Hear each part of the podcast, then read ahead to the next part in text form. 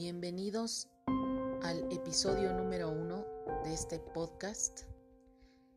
Mi nombre es Aradia y esto es Terror y Realismo.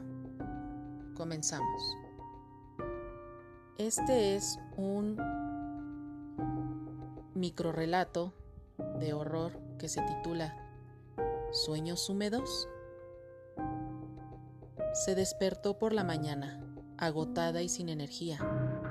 Con mucho dolor en las piernas, se miró como siempre al espejo y vio enormes moretones en sus muslos y torso, y arañazos en sus hombros y pechos.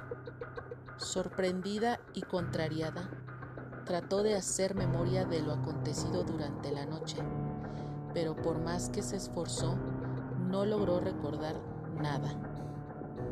Por el reflejo del espejo, alcanzó a ver sus sábanas manchadas de sangre y al querer ir a ver más de cerca, un intenso dolor en su entrepierna la paralizó en su totalidad.